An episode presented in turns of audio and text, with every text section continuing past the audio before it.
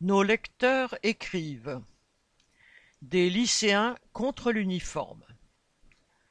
Au lycée Touchard-Washington du Mans, où je travaille, nous faisions l'objet depuis le mois de décembre de grandes manœuvres pour nous faire avaler la dernière trouvaille réactionnaire à la mode, la fameuse tenue unique censée faire rentrer les jeunes dans le rang. La présidente de région, ex-LR et pro-Macron, après avoir essuyé un refus dans un autre lycée de la région, s'est empressée de chercher et de trouver un proviseur suffisamment zélé, le nôtre.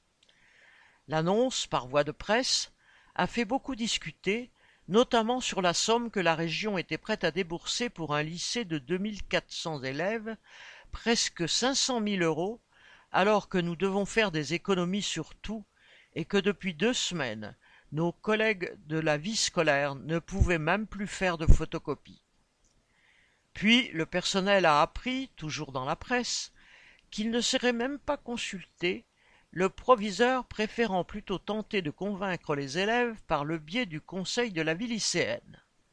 Manque de chance, cette vingtaine d'élèves n'a pas montré grand enthousiasme, et ce malgré la visite de la présidente de la région pour essayer de les amadouer. Peu avant Noël, ses membres ont finalement conçu un sondage adressé à tous leurs camarades.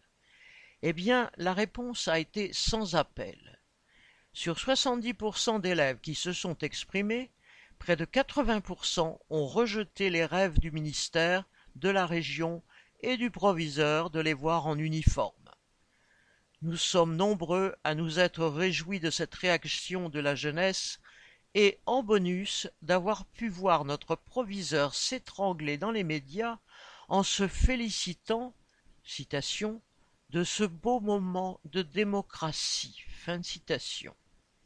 Et puis, ce refus massif a regonflé tous ceux d'entre nous qui ne voulions pas rester sans rien faire face aux tentatives du gouvernement et de ses serviteurs de faire marcher la jeunesse au pas.